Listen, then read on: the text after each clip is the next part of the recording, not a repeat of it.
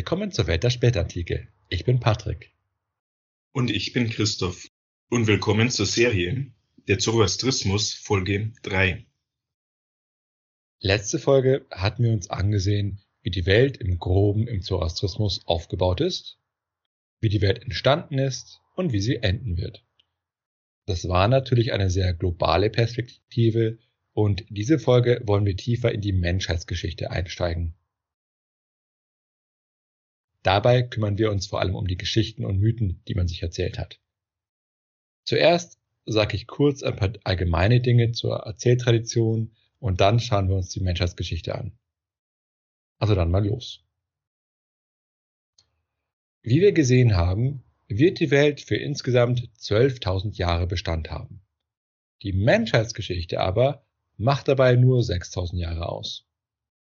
Die Menschheit nahm ihren Anfang mit dem ersten Menschen Gaiomard und wird mit Sochans, dem letzten der drei großen Retter der Menschheit, ihr Ende finden. Ja, das heißt, hier haben wir einen Anfangs- und einen Endpunkt, was die Menschen angeht. Und Zarathustra wiederum tauchte während der Halbzeit der Menschheit auf. Er wurde im Jahr 2970 nach dem Angriff von Angra Mainyu oder mittelpersisch Ariman geboren und unterhielt sich im Jahr 3000 mit Ahura Mazda oder mittelpersisch Ormazd und erhielt dann seine Lehre von ihm. Also wenn du jetzt diese Jahreszahl nennst, dann bedeutet das ähm, im Jahr 6000 der Menschheitsgeschichte. Ähm, und nicht der, welche? Der, der, Weltgeschichte praktisch. Es gibt 12.000 Jahre. Genau. Und Angre Mainyu greift an nach 3000 Jahren. Genau, aber erst nach 6000 Jahren wird die Menschheit geschaffen.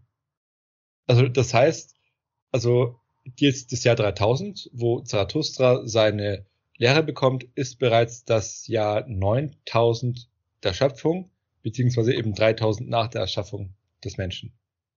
Okay. Die ersten Geschöpfe in der Welt waren der erste Mensch und der erste Ochse, wobei diese wiederum durch den Angriff Arimans starben. Und nach ihrem Tod gingen dann aus ihnen alle Pflanzen, alle Tiere und natürlich auch die Menschheit hervor. Ich finde, bei solchen Erzählungen ist es immer interessant zu überlegen, was das allgemein in Bezug auf bestimmte Wesen aussagt. Ja, denn hier haben wir eben den, den ersten Menschen, und das gibt es ja sehr häufig in den Vorstellungen von verschiedenen Kulturen, dass wir eine Geschichte haben, wie der erste Mensch zustande gekommen ist. Und mal oft ist es ja so, dass der erste Mensch irgendwie besonders ist. Also unabhängig davon, dass er der erste ist natürlich, aber der hat auch irgendeine besondere Eigenheit, was ja im Christentum zum Beispiel eigentlich nicht so ist, oder? Weil da ist ja Adam an sich einfach nur ein Mensch ich, ich würde da sagen, vielleicht eher abrahamitische Religion statt Christentum. Na, stimmt. Stimmt, klar. Also, okay, wie genau es bei Muslimen ist, weiß ich nicht, aber bei, bei den Juden ist es natürlich identisch. Äh, da, weil Adam ist einfach nur ein Mensch und bei ihm ist natürlich das, die besondere Geschichte, dass er eben von der Frucht vom Baum der Erkenntnis ist. Weil hier ist es ja eben eine bestimmte Handlung und nicht er selbst. Oder also verstehst du, was ich meine? Ähm, ja, je nachdem, was denn der erste Mensch äh, im Zoroastrismus äh, denn besonders an sich hat. Genau, also das werden wir nochmal besprechen. Dann, also der ist zum Beispiel ein Riese. Also er ist zwar, wird Mensch genannt, aber er ist ein Riese und hat dann besondere Eigenschaften. Und das ist natürlich besonders, wie dann die nächsten Menschen kommen. Vielleicht äh, die Besonderheit der Menschen im Alten Testament, der, der frühen Menschen im Alten Testament ist ihr unglaublich hohes Alter. Stimmt. Daran hatte ich gar nicht gedacht. Stimmt, die, sind, die werden ja ein paar hundert Jahre alt. Wobei man, ja, glaube ich, die, die genauen Bedeutungen aber gar nicht kennt, oder? Also, weil es gibt ja immer so Jahreszahlen, mhm. aber man weiß jetzt nicht, äh, welche Bedeutung hinter der konkreten Zahl steckt, glaube ich. Ach, das weiß ich nicht. Ich dachte, irgendwie drückt es aus, je weiter man sich vom Paradies entfernt, äh, zeitlich gesehen, desto Ach so, ja. kürzer ist die Lebensspanne. Äh, nee, weil ich dachte jetzt ganz konkret, weil ich, ich, ich habe mal äh, in, in der Bibel gelesen, da gab es dann eine Fußnote, weil es immer so ganz explizite Zahlen sind, das ist ja nichts Gerundetes. Und dann stand halt die Vermutung da im Kommentar, dass es womöglich eine Bedeutung hatte, diese genaue Zahl, die man aber jetzt nicht mehr kennt. Aber stimmt, das ist interessant. Und, oder was ist mein persönlicher Eindruck ist, aber das ist vielleicht nur ich, äh, bei der Geschichte mit Adam und Eva geht es ja sehr stark um das Verhältnis zwischen Mensch und Gott. Ja, weil du hast eben sein Gebot, dass sie nicht essen sollen, oder besser gesagt das Verbot, während bei anderen Religionen und auch beim Zoroastrismus vielleicht ein bisschen, erscheint mir eher das Verhältnis auch Mensch und Umwelt oder, oder Rest der Schöpfung vielleicht eine größere Rolle zu spielen. Ähm, es wäre interessant, in dem Zusammenhang mal mit dem Anthropologen zu reden oder mit dem Religionswissenschaftler, der sich zufällig hier auskennt. Aber ja, da, in, gut, ich bin ja auch kein Religionswissenschaftler, aber natürlich geht es in der Erzählung von Adam und Eva auch um das Verhältnis zwischen Mensch und Schöpfung.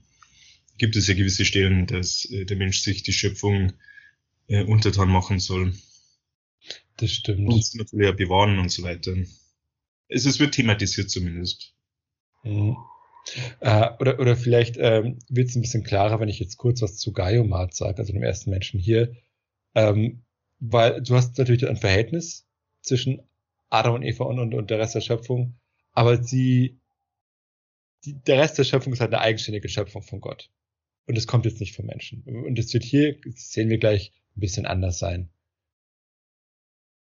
Und was ich auch interessant fand, es gibt ja hier nicht nur einen ersten Menschen, sondern auch einen ersten Ochsen.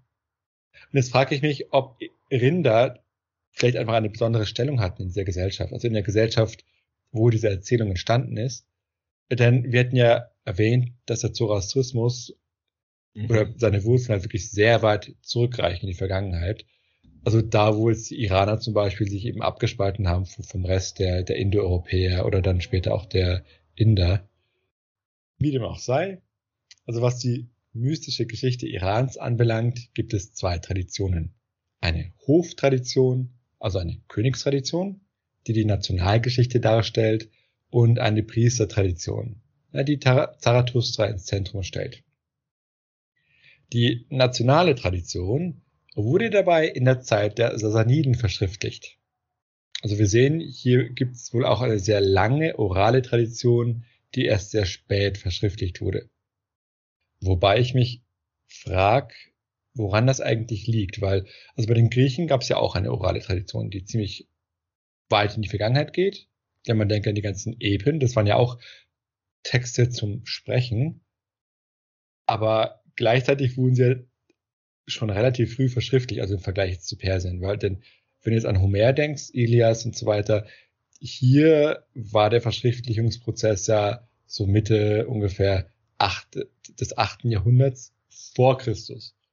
Also da haben sich die Perser irgendwie tausend Jahre mehr Zeit gelassen. Was aber nicht daran lag, dass sie keine Schrift hatten. Denn also wir kennen ja Inschriften schon aus der Archimenidenzeit und so. Also, also ich weiß es persönlich nicht, äh, woran das liegt. Also jedenfalls wurden dann diese Stoffe zur Zeit der Sasaniden verschriftlicht. Und man kann hier ihren Einfluss klar erkennen, denn die Arsakiden, also die Vorgänger der Sasaniden, die ja immerhin für etwa 400 Jahre regiert haben, also länger als die Archimeniden, die spielen kaum eine Rolle in der Nationalgeschichte. Also höchstwahrscheinlich wurden hier die tradierten Stoffe entsprechend umgearbeitet. Wir hatten ja bei der Perser-Serie darüber gesprochen, dass die Sasaniden sich nach ihrer Machtübernahme natürlich daran gemacht hatten, die Arsakiden so gut wie möglich zu delegitimieren, ja, um ihre eigene Herrschaft natürlich zu rechtfertigen.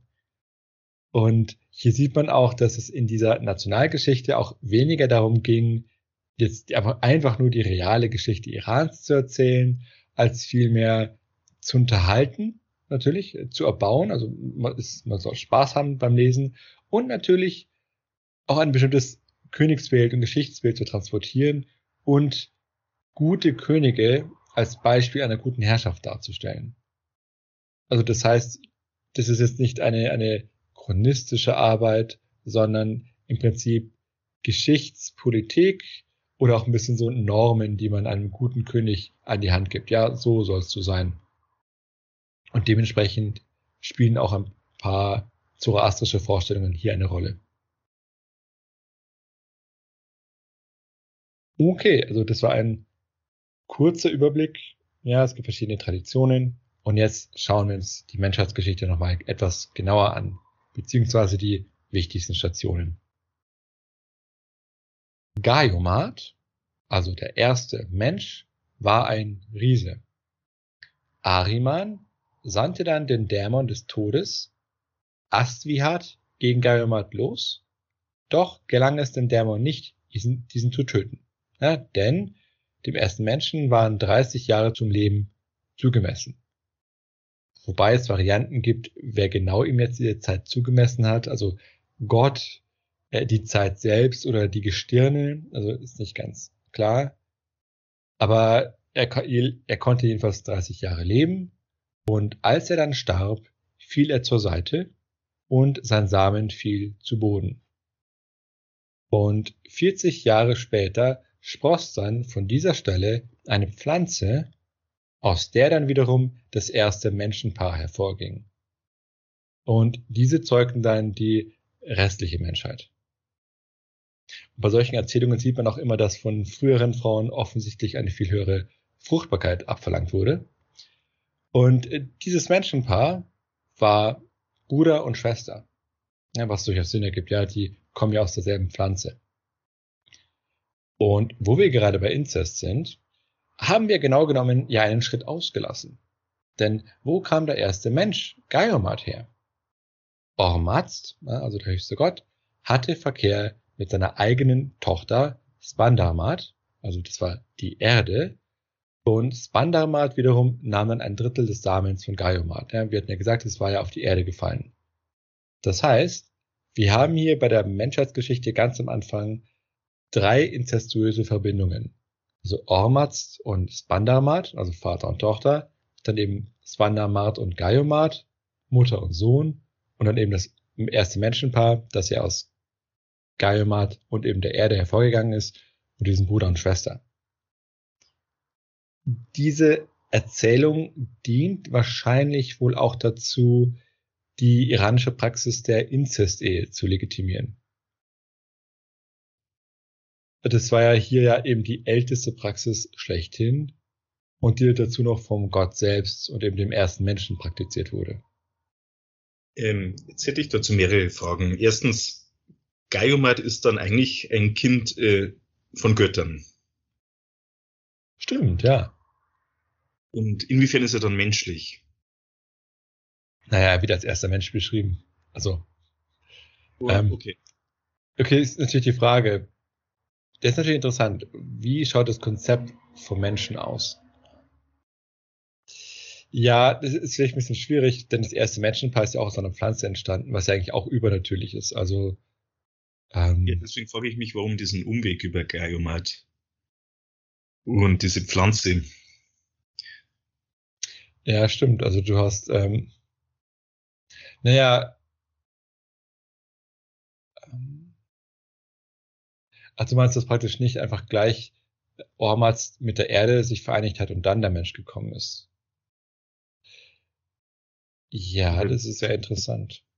Und dann letzte Frage, also du sagst, wir wissen Ormaz dann Spannermat.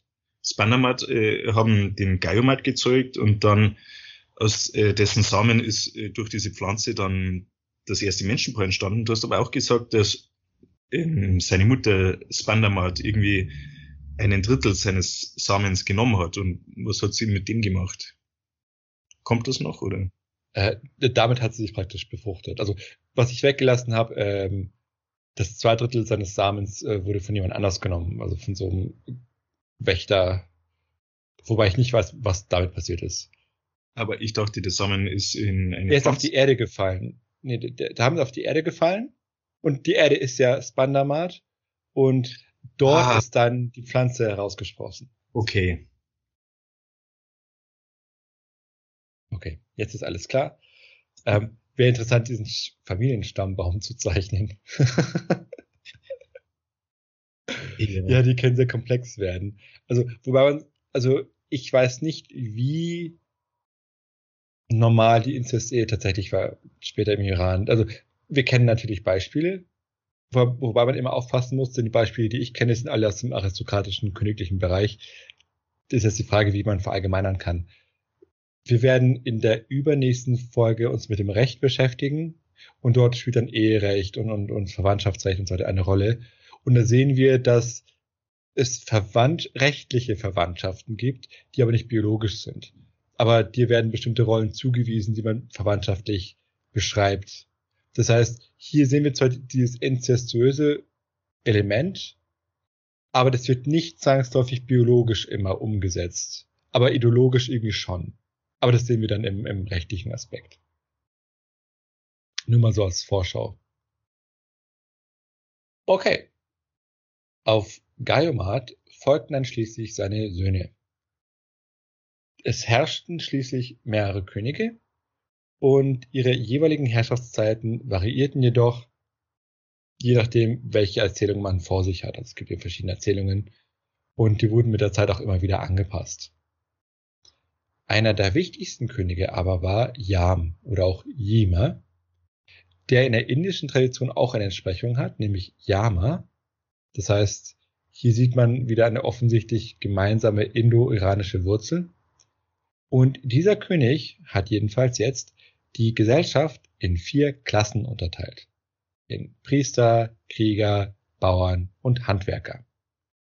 Und wer unsere Perser-Serie gehört hat, dem wird diese Unterteilung sehr bekannt vorkommen. Äh, denn das war ja letztendlich die Klasseneinteilung, die wir dann im realen Iran gesehen haben. In der glücklichen Herrschaft dieses Königs gab es auch keinen Tod und keine Pflanzen verdorrten. Und was interessant ist, diese Dreiteilung der Gesellschaft in Priester, Krieger und Bauern ist womöglich indoeuropäischen Ursprungs, wobei dann die Erweiterung um eine vierte Klasse mit den Handwerkern eine neuere Entwicklung zu sein scheint und auch für Siedler typisch ist. Schließlich kam es zur Geburt Zarathustras, die natürlich, wie es sich gehört, von zahlreichen Wundern angekündigt wurde. Die Besonderheit Zarathustras zeigte sich dann natürlich auch bei seiner Geburt selbst.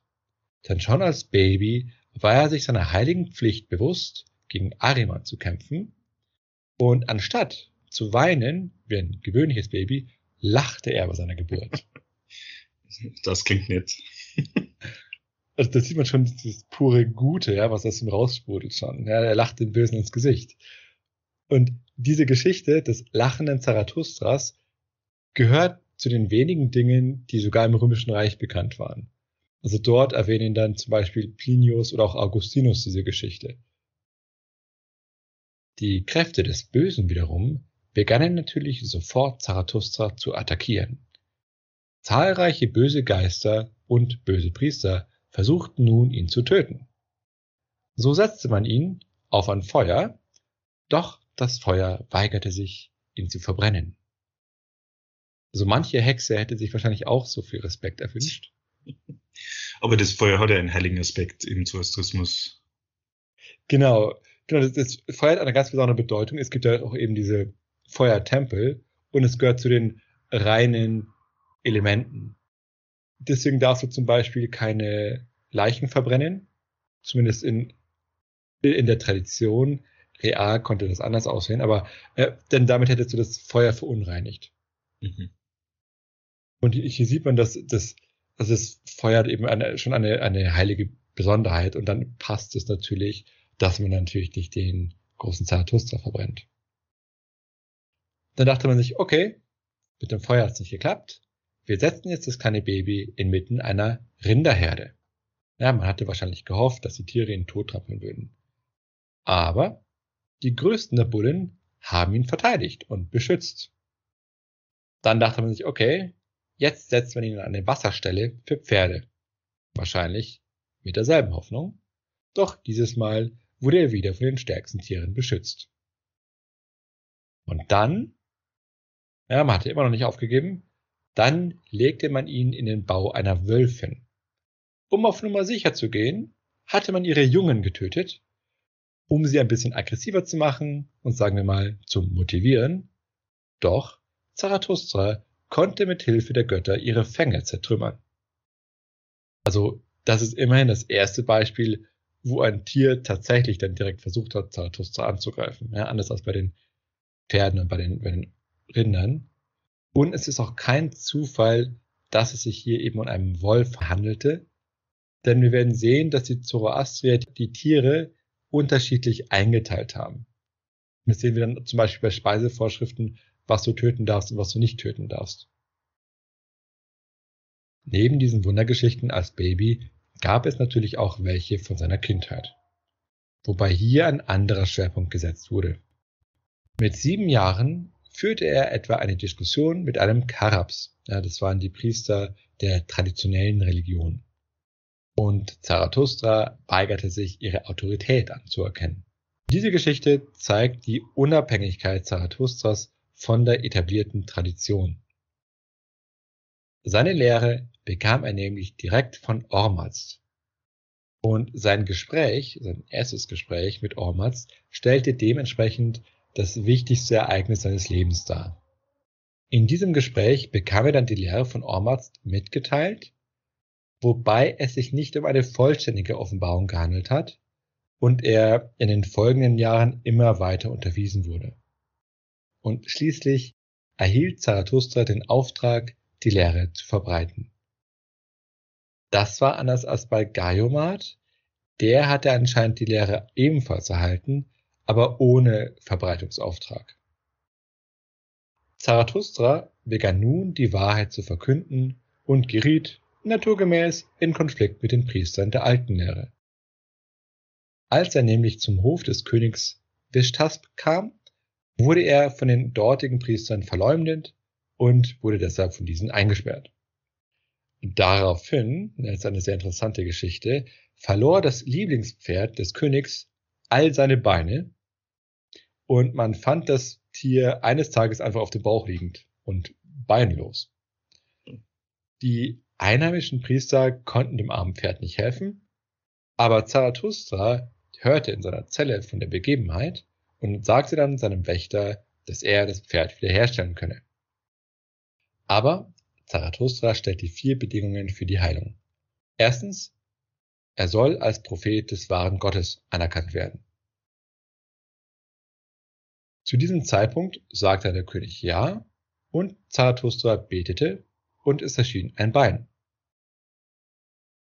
Dann verlangte er, dass Esfandia, also der größte Krieger seiner Zeit und der Sohn des Königs, Zarathustra begleiten solle, um ihn zu beschützen.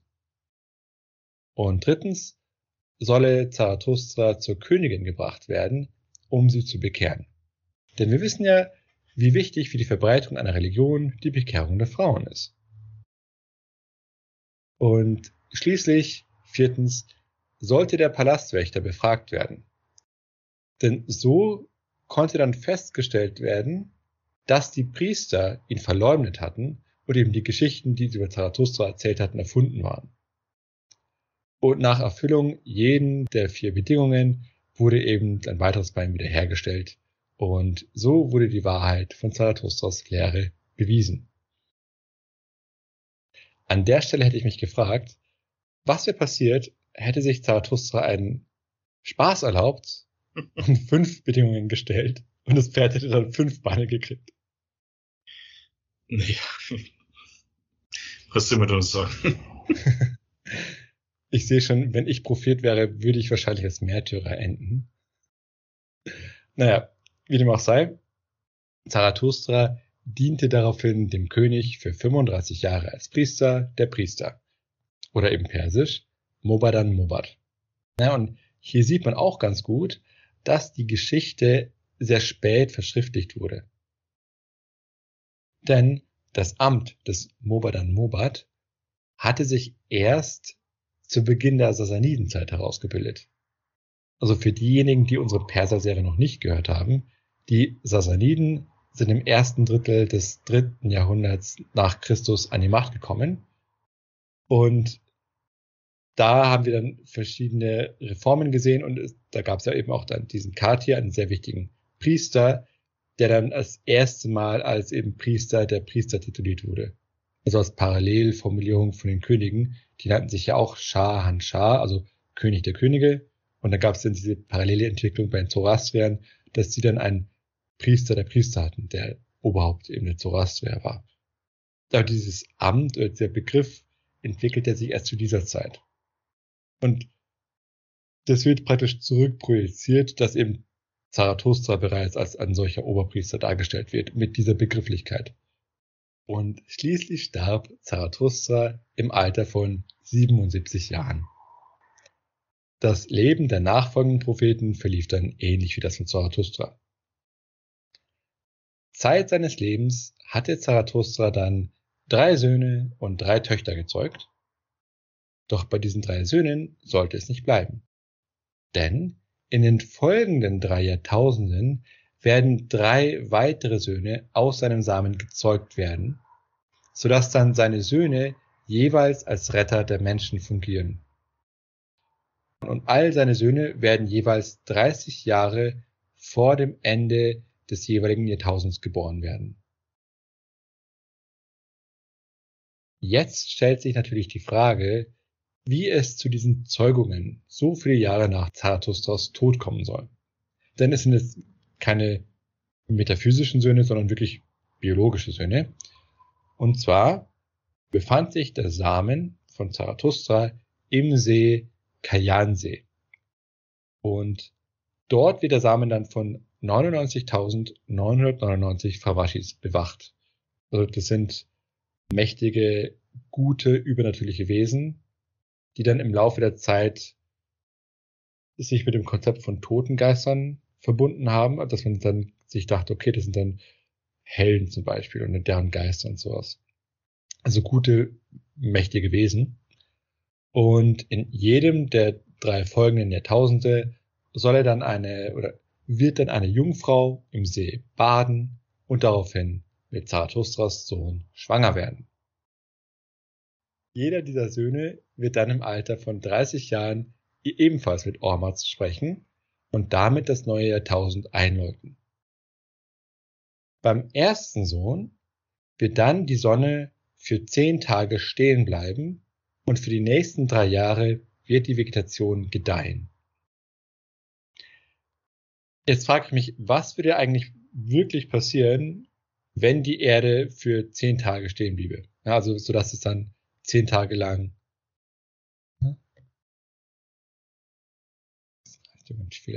So dass es dann zehn Tage lang eben Tag ist. Also zumindest auf der einen Hälfte. Die andere hat natürlich Pech. Ich glaube, es wäre für beide Seiten schlecht.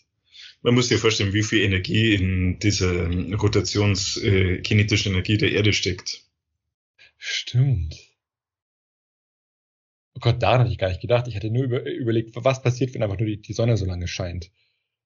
Das ist auch was, was man vielleicht rausschneiden kann, aber ähm, ich glaube, wenn würde man die Rotation der Erde um eine Sekunde pro Tag verlangsamen, dann würde das so viel Energie kosten, wie die Menschheit äh, für mhm. tausend bräuchte oder sowas.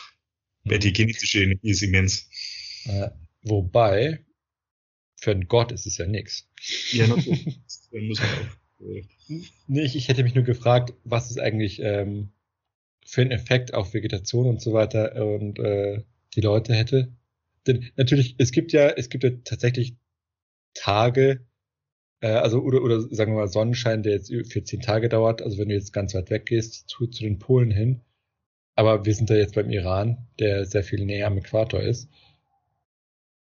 Und genau, und, und die Leute haben eigentlich dann Pech, die wirklich dann in der Nacht sind, für zehn Tage. Also solche Orte gibt's ja wirklich. Da frage ich mich eigentlich, wie das ist. Ja, es, es schlägt, glaube ich, schon aufs Gemüt. Hm. Okay, dann aber zurück zum Zoroastrismus. Im Jahr 300 des neuen Jahrtausends wird dann ein dämonischer Wolf erscheinen. Dieser wird jedoch von seinen Anhängern der, wird jedoch von den Anhängern der wahren Religion vernichtet nachdem der Sohn von Zarathustra ein Opfer bringt.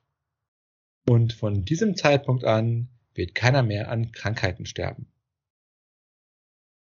Im Jahr 500 wiederum, das 900.000, bewirkt dann Malkson den sogenannten Malksonianischen Winter. Doch auch er wird getötet werden und am Ende des Winters erneuert sich dann die Natur. Zwei Drittel des Iran wird nun, der, wird nun der guten Religion folgen, ein Drittel aber der Lüge. Im Jahr 970 des Jahrtausends wird dann eben der nächste Sohn Zarathustras geboren. Natürlich wieder durch eine Jungfrau, die in diesem See gebadet hat. Diesmal bleibt die Sonne sogar für 20 Tage lang still und es gibt sechs Jahre voller Blüte. Wir sehen ja eine Steigerung hier.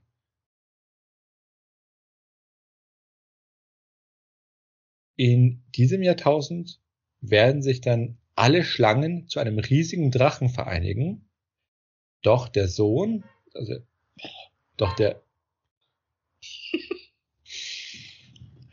doch der zweite Sohn Zarathustras wird daraufhin ein Jasna vollbringen. Also ein, ein Jasna oder Jasna, ich weiß nicht, wie die Aussprache ist, ist ein zentrales Ritual im Zoroastrismus und bezeichnet gleichzeitig den liturgischen Text, der dabei rezitiert wird. Ja, das heißt, der Sohn vollbringt eine liturgische Handlung und die Anhänger der guten Religion bekämpfen und besiegen den Drachen dann schließlich. Ab diesem Zeitpunkt wird niemand mehr sterben, außer durch das Alter oder einen gewaltsamen Tod. Also im Prinzip eben alle Krankheiten und, und Hunger und so weiter ausgerottet. Und wenn man den Stand der Medizin in der Antike bedenkt, ist das natürlich von herausragender Bedeutung. 53 Jahre vor Ablauf dieses Jahrtausends werden dann die Zoroastrier damit aufhören, Fleisch zu essen. Und drei Jahre vor Ablauf des Jahrtausends geben sie auch Milch auf und essen nur noch Gemüse und Wasser. Schließlich dann wird Soshan, der letzte Sohn, geboren. Wiederum von einer Jungfrau. Dieses Mal bleibt die Sonne 30 Tage lang stehen. Und der letzte Erlöser wird schließlich 57 Jahre alt werden. Interessanterweise liest man auch, dass das letzte Jahrtausend 57 Jahre lang dauern wird, was jetzt ein bisschen komisch ist. Also eine mögliche Erklärung dahinter ist, dass es hier natürlich, es ist offensichtlich eine symbolische Zahl. Ja, und damit beschreibt man die Dauer zwischen der Offenbarung Zarathustras durch Ormazd und der Verbreitung seiner Lehre über die sieben Kontinente. Ja, das soll auch 57 Jahre gedauert haben und dementsprechend haben wir hier diese Parallelbildung. Zur Zeit Soshans herrschte der König, nee, herrscht der König Chosrau und Soshan dient ihm als Mobadan Mobat, ja, wie Zarathustra einst. Und für die nächsten Jahre essen die Menschen dann weiter Gemüse und Wasser, während sie dann in den darauffolgenden Jahren nur noch von ihrem Geist allein leben. Ja, das heißt, sie brauchen keine, keine normale physische Nahrung mehr. Das Chwarana der mächtigen und berühmten Männer wird sich zu, mit dem von Soshan vereinigen und gemeinsam werden sie dann gegen Ariman selbst kämpfen. Soshan wird ein Ritual durchführen, das dann schließlich zur Wiederherstellung der Welt und der Auferstehung der Toten führen wird. Und dann schließlich erscheint Ormazd und stellt dann die gesamte Welt wieder her. Also man sieht hier sehr gut, wie das Schicksal der Menschheit mit dem der Welt verbunden ist. Und diese Tradition ist sehr alt und wir sehen hier ein lineares Geschichtsverständnis. Na, denn die Geschichte hat ja einen ganz klaren Anfangspunkt und einen Endpunkt, auf den sie alles zubewegt. Gleichzeitig sieht man aber auch noch Überreste einer zyklischen Vorstellung von der Zeit. Ja, denn wir haben ja ständige Wiederholungen immer von diesen tausend Jahren in einigen Variationen, aber wirklich so ein Kreislauf. Das heißt, wir sehen hier verschiedene Geschichtsvorstellungen, die sich ja, die zusammen integriert wurden in ein zoroastrisches Weltbild.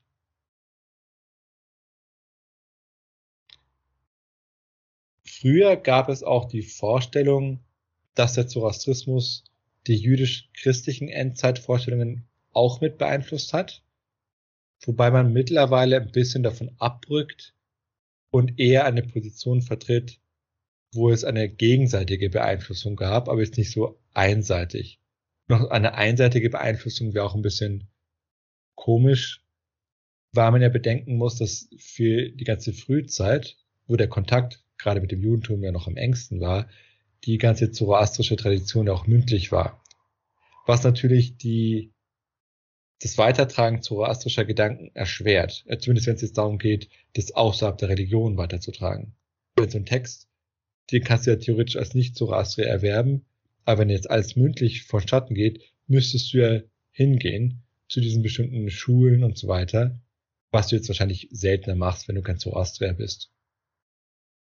Das heißt, man geht von einer durchaus gegenseitigen, aber nicht einseitigen Beeinflussung aus.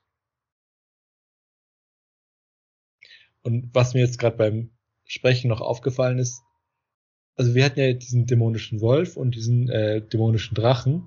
Den Drachen hatten wir ja schon das letzte Mal erwähnt. Und jetzt muss ich spontan denken beim Wolf, das gibt's ja auch bei den Germanen, ja, oder das auch diesen äh, Fenrir oder Fenris, ich weiß nicht. Äh, da gibt's auch so, so einen dämonischen Wolf. Die Frage ist jetzt, ob das einfach Zufall ist, einfach weil der Wolf natürlich eine wichtige Gestalt ist für die Menschen damals und natürlich äh, negativ assoziiert ist, oder ob es jetzt auch wieder eine gemeinsame Wurzel gibt, was ja möglicherweise so indoeuropäische Vorstellungen sind. Aber das weiß ich jetzt nicht, aber es war ein Gedanke, den ich gerade hatte. Okay. Damit sind wir jetzt ans Ende der Geschichte und ans Ende dieser Folge angelangt. Schon wieder. Äh, wie immer hoffen wir, dass euch die Folge gefallen hat. Dann lasst doch einen Like oder ein Trinkgeld da bei Coffee oder ein Abo bei YouTube oder Patreon. In der nächsten Folge verlassen wir dann den Bereich mythischer Erzählungen und beschäftigen uns mit der Ethik im Zoroastrismus. Wobei wir da schauen werden, was genau sie beinhaltet und wie sie sich wahrscheinlich überhaupt entwickelt hat. Das ist auch nämlich eine sehr interessante Geschichte. Also dann, bis zur nächsten Folge. Bis zur nächsten Folge.